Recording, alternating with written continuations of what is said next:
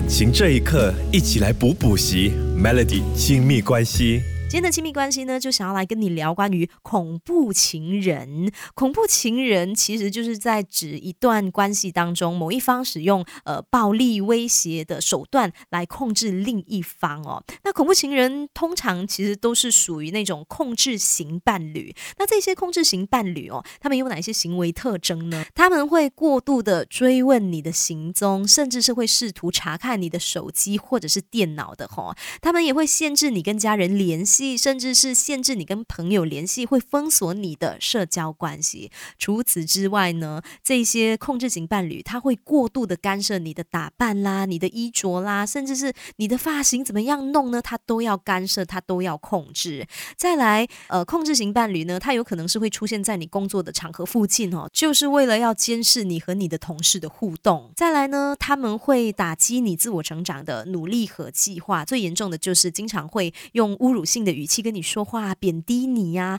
或者最严重的情况就是家暴哦。如果我刚刚说的这一些行为特征，你的情人都有的话，那我们就可以把它定义成恐怖情人了。感情这一刻，一起来补补习，Melody 亲密关系。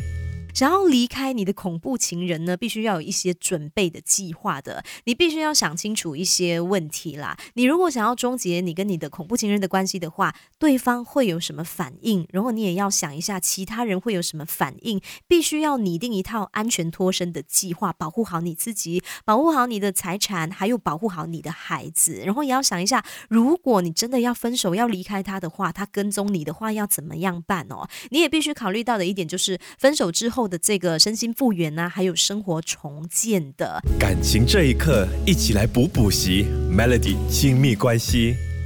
那在这里也想要提醒大家，我们不应该在亲密关系当中感到孤立或者是害怕。伴侣中的任何一方都不应该使用威胁或者是惩罚来互相掌控的。如果在你的关系当中呢，有其中一方感觉到害怕、感觉被威胁或者是感觉被惩罚的话，那你就要清楚的意识到你现在已经处在一个不健康的关系当中了。那再来也想要提醒你，如果真的是有面对家暴的问题的话呢，你可以拨打热线的幺五九九九，又。或者是你可以 WhatsApp 到零幺九二六幺五九九九来求助的。那除了家暴之外呢，虐待儿童也可以透过这个热线来投报的哈。最后呢，也想要再一次的提醒大家，面对恐怖情人，一定要第一时间赶快离开，一定要记得好好的保护好自己。